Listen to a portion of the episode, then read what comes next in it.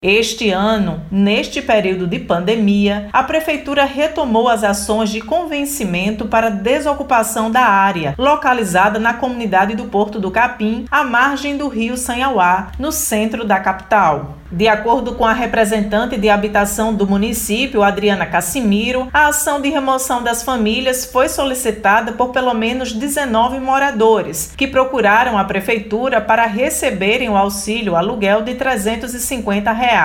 Ela também alega que o local é vulnerável a inundações e que sobre o projeto do Parque Sanhauá, no momento, está parado. Realmente elas moram aqui há muito tempo, mas só que a situação, a condição de vida delas aqui é uma condição de grande vulnerabilidade. Nessa noite mesmo, houve inundação em várias casas aqui, só por conta da maré. Então, algumas estão resistindo ainda, mas eu acredito que com o passar do tempo elas vão entendendo que é o melhor para elas.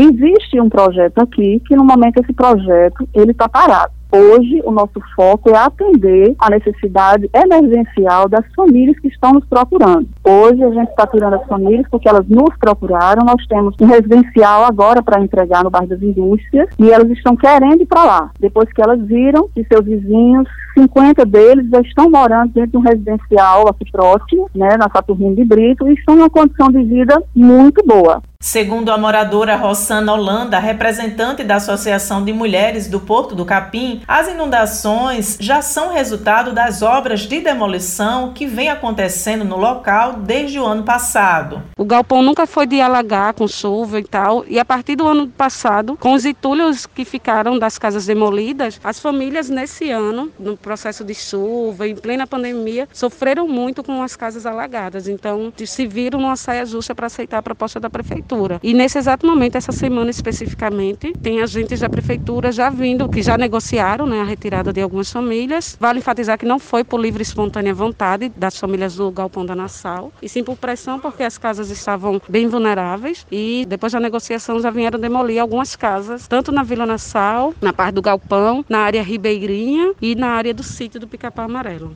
De acordo com o procurador regional dos direitos do cidadão do Ministério Público Federal, José Godoy, Os moradores que têm um vínculo histórico com a comunidade se mantêm unidos, reivindicando a permanência no local. A comunidade de Porto Capim continua na sua luta para ver reconhecido o direito ao território e ser demarcado esse território. Essa luta chegou nas instituições públicas que têm a obrigação constitucional de defender essas comunidades, como as três que eu falei, né? Ministério Público Federal, Defensoria Pública da União e Defensoria Pública do Estado. Mas eu diria, a comunidade continua muito coesa, muito firme, tem o direito assegurado na Constituição e na Lei de Regularização Fundiária a ter a sua área demarcada e a Prefeitura segue com um projeto que planeja retirar essa comunidade e fazer no local um estacionamento, especialmente onde várias famílias sairiam. No local fica o estacionamento e alguns equipamentos públicos denominados o Parque Sanhauá. E é uma perspectiva que nós temos aqui, saindo a obra, será violado o direito dessa comunidade, direito assegurado, como eu disse, na Constituição e na lei federal. Josi Simão para a Rádio Tabajara, uma emissora da EPC, empresa paraibana de comunicação.